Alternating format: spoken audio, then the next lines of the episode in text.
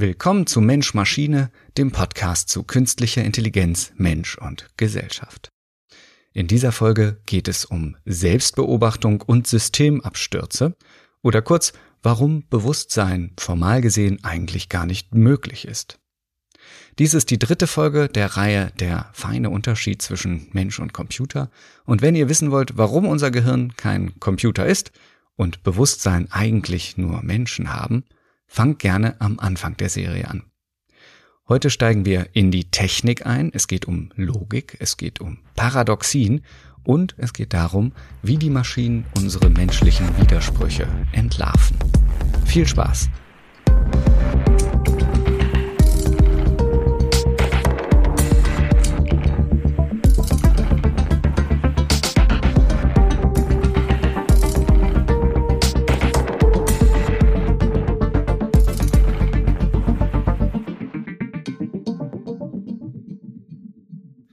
Behutsam legt er seine Hand auf die Klinke. Jahrelang wurde er für diesen Moment vorbereitet. Er könnte der Erste sein, der diese Prüfung in der Geschichte der Menschheit besteht. Doch er erwischt den Handgriff etwas schief. Immerhin, wenigstens drei seiner vier Finger haben ihn locker umschlossen. Vielleicht könnte es doch gut gehen. Er wagt es. Er dreht das Handgelenk, aber irgendetwas stimmt nicht. Irgendwas ist schief. Das sieht man als Mensch sofort. Irgendwo in der Summe der Vektoren zwischen Fingern, Hand, Unterarm, Arm, Oberkörper, Unterkörper, Hüfte, Ober- und Unterschenkeln und letztlich den Füßen liegt ein Fehler. Die Körperbewegung entspricht leider nicht dem richtigen Öffnungswinkel der Tür. Es ist nur eine kleine Varianz, doch er verkantet sich, gerät in eine gefährliche Rückenlage und kippt um. Er hat versagt. Doch damit bleibt er an diesem Tag nicht allein. Der nächste Kandidat fällt gleich in die offene Tür und der übernächste klappt allein bei deren Anblick rückwärts in sich zusammen. Diese Geschichte klingt komisch, ist aber genauso passiert. Nur, ihr werdet es ahnen, in diesem Wettbewerb traten keine Menschen an, sondern Roboter. In der letzten Folge ging es darum, warum nur lebende Wesen ein Bewusstsein haben können und damit so etwas wie einen freien Willen entwickeln. Sie haben nämlich einen Körper, mit dem sie die Welt wahrnehmen können, mit dem sie mit der Welt interagieren können, der ihnen aber auch erlaubt, sich von der Welt zu distanzieren, also eine Grenze zwischen sich und den eigenen Wahrnehmungen zu schaffen und sich damit auch den physikalischen Wirkungsketten zu entziehen. Also nicht einfach den Impulsen aus der Welt ausgeliefert zu sein, sondern eine Handlungsfreiheit zu erlangen. Aber was ist, wenn diese Maschinen nun doch einen Körper bekommen, wenn sie Roboter werden? Entwickeln sie dann ein Bewusstsein? Und was würde ein Bewusstsein für logische Schaltkreise bedeuten? Darum geht es heute in dieser Folge.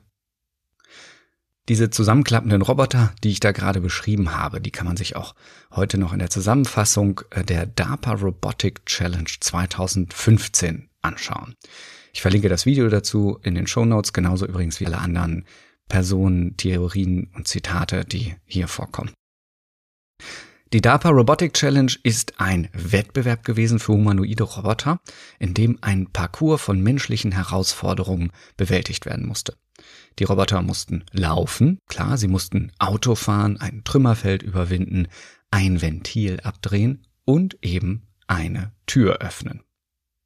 Gut, 2015, das ist angesichts der sich zunehmend verengenden Entwicklungszyklen in der Technologie natürlich wahnsinnig lange her und menschenähnliche Roboter können heute inzwischen rennen, sie können springen oder sie können gar wie Boston Dynamics Atlas Salti machen.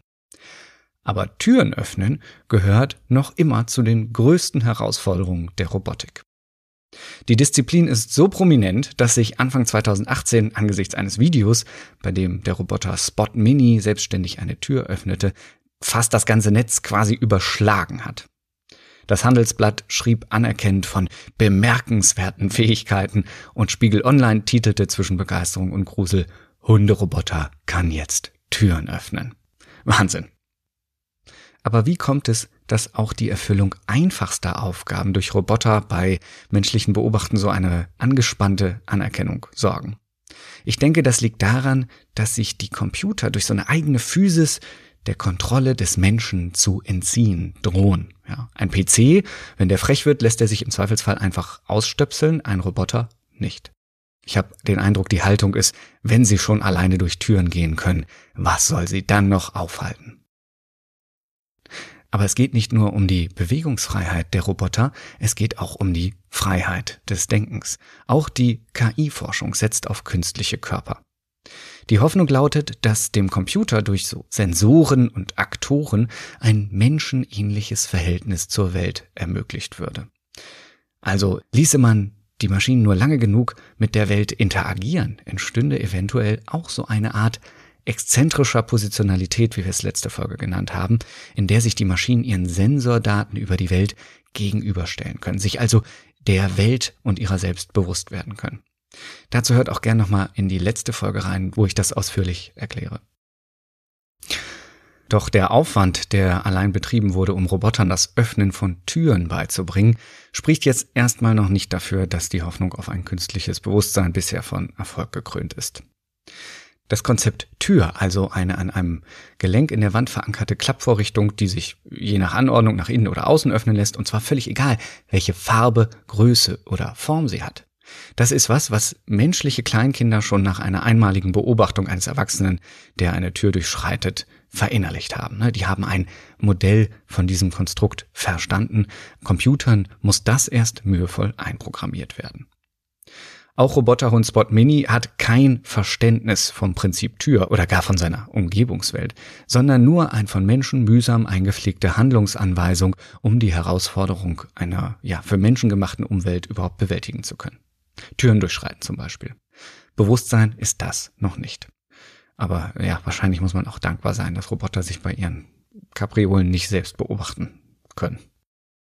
Und dass sie das nicht können, das liegt nicht daran, dass die Computer noch zu langsam wären oder falsch programmiert, dass die Sensibilität ihrer Sensoren noch zu schwach wäre oder die Aktoren nicht präzise genug. Dass Computer sich nicht selbst beobachten können, das liegt nicht an ihnen. Es liegt an der Selbstbeobachtung selbst. Die ist nämlich eigentlich unmöglich.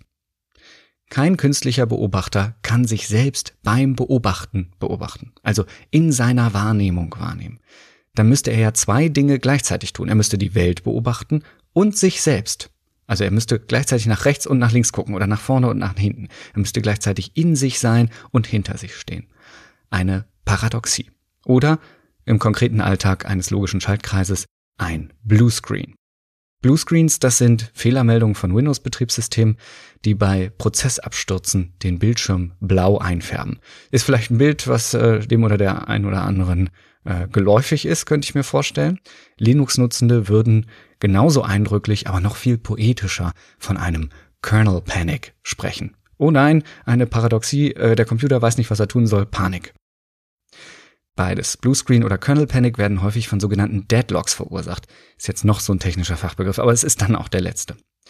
Deadlocks, das sind Zwickmühlen, die im Computer durch paradoxe Anforderungen entstehen. Zum Beispiel, wenn das gleiche Betriebsmittel wie einem Speicher oder einem Prozessor von mehreren Prozessen, also Aufgaben im Computer gleichzeitig beansprucht wird. Das geht natürlich nicht. Darauf sind digitale Rechner nicht ausgelegt.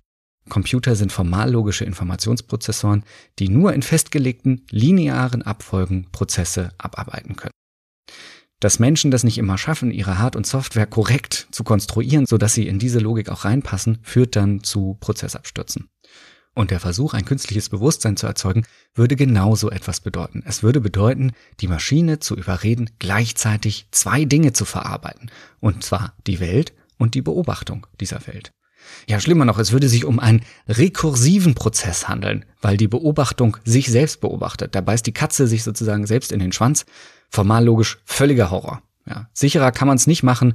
Jede Form von Selbstbeobachtung muss notwendig zum Systemabsturz führen. Also, eigentlich geht es nicht mit der Selbstreflexion. Sie ist ein Widerspruch in sich. Deshalb gelingt sie auch Menschen immer nur anteilig. Niemand kennt all seine blinden Flecken. Niemand kann sich von der individuellen Färbung seiner Weltwahrnehmung völlig frei machen. Wer handelt auch schon immer rational und vernünftig oder wer eröffnet jedes Streitgespräch mit selbstreflektierten Eingeständnissen? Schwierig. Aber nur so kann es gehen. Nur so ist beides parallel möglich. Beobachtung der Welt und Selbstbeobachtung. Auch Menschen können sich trotz Selbstreflexion den Eindrücken und den damit verbundenen Emotionen nicht entziehen. Die Furcht vor Spinnen zum Beispiel lässt sich nicht wegreden, egal wie oft wir uns sagen, dass sie irrational ist. Aber immerhin können wir durch Selbstreflexion versuchen, mit dieser Angst umzugehen. Wir sind ihr nicht ausgeliefert. Wir können sie einhegen, wir können Luft holen und uns dann dennoch auf Knien in den Kriechkeller wagen, um im Frühjahr die Gartenmöbel aus den Spinnenweben des Winters zu befreien. Heldentaten des Alltags. Das geht nur durch die Parallelität des Eindrucks und der Reflexion gleichzeitig. Wie ich in der letzten Folge schon versucht habe zu erklären, diese exzentrische Positionalität, in der wir uns befinden, in der wir uns selbst beobachten, befreit uns nicht von unseren Eindrücken. Aber durch die Beobachtung der eigenen Beobachtung kann der Mensch die Auswirkungen seiner Eindrücke, seiner Handlungen und Gedanken selbst bestimmen. Zumindest, äh, wenn man die notwendige Selbstdisziplin hat, also trotz Spinnenweben in den Keller zu kriechen. Und diese Möglichkeit, sich von seinen Affekten und spontanen Handlungsimpulsen zu distanzieren, macht den Menschen zum Menschen. Sie muss aber erst erlernt werden. Also zum Beispiel in der Erziehung, aber auch menschheitsgeschichtlich. Und vielleicht ist es auch kein Wunder, dass man es dabei auch übertreiben kann. Also ich meine, da sowas beobachten zu können, dass diese Selbstdisziplin gerade in einer westlichen, von der griechischen Antike geprägten Philosophie fast zu so einer Art Wettbewerb geworden ist. Also in der griechischen Antike gab es diese Askese, die die Bedürfnisse des eigenen Körpers unterwerfen sollten durch Hungern, durch Bewegungslosigkeit und sowas. Und äh, dann gab es natürlich die römischen Stoiker, die jeden Affekt von sich wiesen oder das christliche Zölibat, ja, oder das Büßerhemd, also wirklich alle körperlichen Bedürfnisse und Eindrücke von sich zu weisen, ja. Und vielleicht auch dieses Leistungsstreben der modernen Marktökonomien, die ja ganz stark auf so einem Belohnungsaufschub zu basieren, also zu sagen, statt heute dich zu belohnen, arbeite doch lieber noch. Morgen kannst du dich dann immer noch von den Früchten deiner Arbeit belohnen und das dann immer weiter zu optimieren und rauszuzögern. Ich glaube, da geht's um so eine Art Überhöhung der Selbstdisziplin, also so eine Reinheit der menschlichen Selbstreflexion über die Affekte zu stellen. Ich finde das ganz interessant, weil es das, was uns zum Menschen macht, nämlich die Fähigkeit, uns selbst zu beobachten und uns selbst zu steuern oder steuernd auf uns Einfluss zu nehmen, zu so einer einzigartigen Fähigkeit so weit übertreibt und überhöht, dass man fast wieder entmenschlicht. Ja, also eigentlich ist ja für lange Zeiten, gerade in so einer preußischen Kultur, die Vorstellung der reinen Rationalität und völligen körperlichen Entsagung zum Ideal geworden. Also fast selbst zum Automaten, zur Maschine zu werden, wurde zum menschlichen Ideal und hat dadurch wieder entmenschlicht, könnte man sagen. Es gibt auch ähnliche Entwicklungen, zum Beispiel in hinduistischen oder buddhistischen oder auch shintoistisch geprägten Kulturen. Da kenne ich mich jetzt nicht so ganz aus, aber ich finde interessant, dass in einigen dieser Kulturen dem auch eine entgegengesetzte Kulturtechnik gegenübergestellt wird, nämlich die Meditation. Und in der Meditation soll das Bewusstsein ja eher zugunsten einer affektiven Achtsamkeit zurückgefahren werden. Man soll also aufhören zu reflektieren, den Gedankenkreislauf stoppen. Die Reflexion soll überwunden werden, um wieder zu mehr Körperlichkeit, zu so einer inneren Mitte zu finden, zu so einer zentrischen Positionalität eigentlich wieder. Aber weder das eine, die völlige Distanzierung von äußeren Eindrücken, noch der Versuch, die ewigen Reflexionsschleifen des Denkens zu unterbrechen, kann ganz gelingen. Das eine bedingt das andere und umgekehrt. Nur im Schlaf und in der Bewusstlosigkeit kann man sich beidem entziehen, aber dann eben auch nur beidem gleichzeitig. Solange wir wahrnehmen, denken wir auch und solange wir denken, nehmen wir auch wahr. Das ist die Krux und das Privileg des Menschseins. Seit der Mensch ein Bewusstsein hat, versucht er ihm gleichzeitig zu entkommen, also den Widersprüchlichkeiten und Fehlern und seiner grundlegenden Anlage als paradoxe Gleichzeitigkeit von Beobachtung und Selbstbeobachtung. Und ich nehme mal an, daher kommt auch dieses Bedürfnis, das Denken aus dem Kopf herauszubringen, ne, in eine äußere Form, die den menschlichen Einschränkungen nicht mehr unterliegt. So entstanden möglicherweise formale Systeme wie die Mathematik. Das konnte man aufschreiben, da kann man klare Regeln festlegen und so Fehler vermeiden. Natürlich ist die Mathematik immer noch im menschlichen Denken abbildbar, aber ihre Schlussfolgerungen hängen nicht mehr vom willkürlichen menschlichen Denken ab, sondern kommen aus einer eigenen Logik zustande. Eins und eins ergibt immer zwei, völlig unabhängig davon, wer, wann, wie darüber nachdenkt. Und mit der euklidischen Geometrie hat der Mensch dann gezeigt, dass er Gedanken so weit formalisieren kann, dass sie aus sich selbst heraus quasi mechanisch neue Erkenntnisse produzieren. Durch Tangenten, Sekanten, Passanten, also durch diese Konstruktionslinien und Kreise ließen sich Zusammenhänge feststellen, bildlich darstellen und neue Zusammenhänge erkennen und konstruktiv beweisen. Und das wurde natürlich dann auch in der Algebra getan und in vielen anderen Bereichen. Und dieses Prinzip des rein logischen Beweisens sollte dann auf einmal auch für alle anderen Fragen der Welt gelten, nicht mehr nur für die Mathematik. Und so entstand eine Aussagenlogik. Ein System aus Sätzen über die Welt, das so formuliert war, dass in Kombination dieser Sätze immer nur ein eindeutiges Ergebnis entstehen konnte, nämlich wahre und falsche Aussagen. So sollte die ganze Welt alles Wissen formal logisch beschreibbar werden. Wahre und falsche Aussagen, das passt natürlich sehr gut zu elektrischen Schaltungen, zu 0 und 1 an und aus, diese Zweiwertigkeit der Zustände. Und das erkannte 1937 auch der amerikanische Mathematiker Claude E. Shannon und entwickelte eine Aussagenlogik für den Computer. Er übersetzte die sogenannte Boolsche Algebra, eine aussagenlogische äh, Theorie, in ein geschlossenes System aus logischen Operatoren. Und diese logischen Operatoren waren zum Beispiel und, oder oder Negation. Also eine Aussage und die andere sind richtig, eine Aussage oder die andere ist richtig, eine Aussage und die andere Aussage ist nicht richtig, also Negation. Sowas konnte man dann nun in elektrischen Bauelementen nachbauen und damit schuf er die Grundlage für ein vollautomatisiertes logisches Schlussfolgern. Und das war natürlich ein wichtiger Schritt zum Computer. Also auf der Grundlage eindeutiger, wahrer und falscher Aussagen sollte es nun möglich werden, mit der Maschine neue, wahre und falsche Aussagen zu errechnen. Doof nur, dass bis heute kein Hinweis darauf zu finden ist, dass sich die Welt überhaupt eindeutig in wahre und falsche Aussagen aufteilen lässt. Die Grundlage der Logik, dass also alles nur noch wahr oder falsch sein könne und eine dritte Option überhaupt nicht besteht, äh, das sogenannte tertium non datur heißt es auf Latein, ist also keine Erkenntnis, die wir in der Welt vorgefunden haben, sondern eine Setzung des Menschen. Die Festlegung einer eindeutigen Wahrheit ist selbst nicht die Wahrheit, sondern eine Entscheidung. Man braucht sie, um formale Systeme wie die Mathematik und andere Logiken überhaupt erst zu erschaffen. Man braucht sie für den Computer. Man braucht sie, um Computer überhaupt funktionsfähig zu machen. Man kann sich also über die Zulässigkeit streiten, mit der Aussagenlogik die Welt beschreiben wollen, aber dieser Einwand wiegt natürlich relativ gering gegenüber dem wahnsinnigen Geschwindigkeits- und Genauigkeitsgewinn der Maschine im Vergleich zum Menschen. Denn nur durch die Formalisierung gibt es keine bremsenden Uneindeutigkeiten in der Maschine mehr, kein Abwägen, sondern nur noch Ausrechnen. Es mögen also keine realen Zusammenhänge sein, die die Maschine da ausrechnet, aber was auch immer sie da ausrechnet, sie tut es wahnsinnig schnell und fehlerfrei. Der Zwang zur Eindeutigkeit bedeutet aber auch, es kann immer nur eine Sache beobachtet werden, nicht zwei gleichzeitig. Das wäre uneindeutig und damit nicht verrechenbar. Die Fähigkeit, gleichzeitige und reflexive Operationsmodi wie zum Beispiel die Selbstbeobachtung nachzubilden, ist also nichts, was man mit einer Software konstruieren könnte oder in einem Chip nachrüsten würde. Es widerspricht grundlegend der Architektur digitaler Rechner. Paradoxien sind logisch nicht verarbeitbar. Sie führen zum sofortigen Prozessabbruch, Bluescreen, Deadlock, Kernel Panic. Gut, aber wie kommt Selbstbeobachtung dann bitte bei lebenden Wesen überhaupt zustande?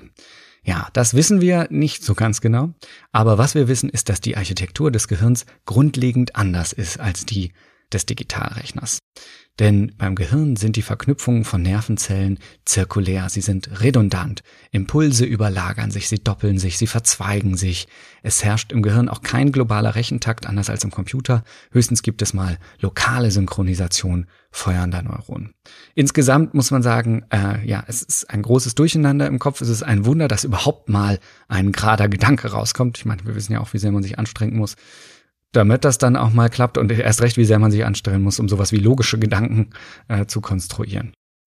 Aber all das, die Selbstbezüglichkeit, die Zirkularität, die Gleichzeitigkeit, die Überlagerung, das sind keine Fehler. Das sind die Grundelemente der Architektur unseres Gehirns. Sie bieten die Grundlage dafür, so etwas wie das Bewusstsein überhaupt zu ermöglichen.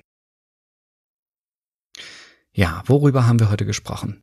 Wir haben über die Frage gesprochen, ob Computer, wenn sie einen eigenen Körper bekommen würden, wenn sie zu Robotern werden, so etwas wie eine exzentrische Positionalität einnehmen könnten, sich selbst also in der Wahrnehmung beobachten könnten.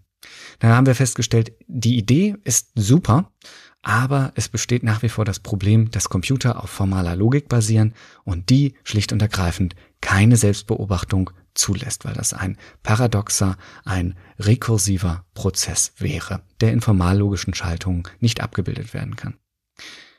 Das Gehirn wiederum funktioniert eben nicht logisch, sondern redundant und asynchron und kann deswegen Paradoxien verarbeiten, ist dafür wiederum sehr fehleranfällig, erlaubt auf der anderen Seite dann aber auch so etwas wie Bewusstsein. Wir haben heute über den Unterschied des menschlichen Denkens und formallogischen Rechnern, also Digitalrechnern gesprochen. Es gibt natürlich noch viele andere, ganz anders funktionierende Technologien. Es gibt zum Beispiel sowas wie neuromorphe Chips, die versuchen, Rekursionen zu ermöglichen. Oder Quantencomputer, davon habt ihr sicherlich schon gehört. Was diese Technologien für mich sehr sympathisch macht, ist, dass sie alle sehr fehleranfällig sind. Ja, das ist eigentlich ein guter Hinweis darauf, dass sowas wie Bewusstsein möglich werden könnte.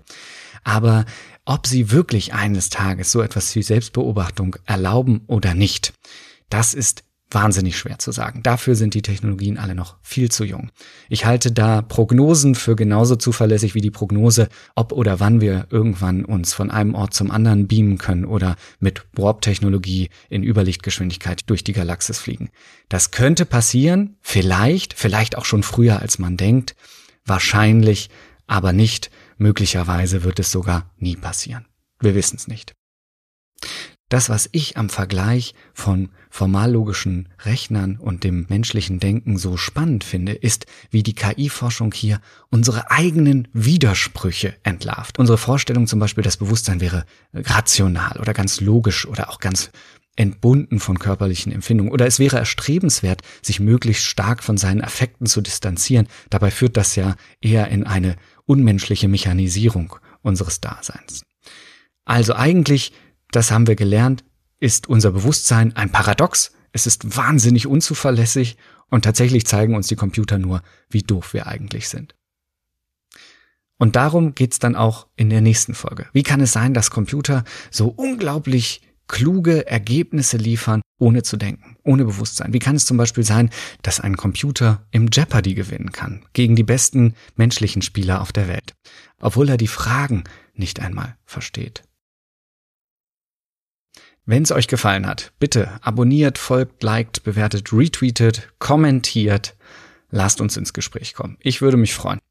Wir hören uns wieder in der nächsten Folge von Mensch Maschine, nächste Woche zum Thema was wissen die Maschinen eigentlich über die Welt?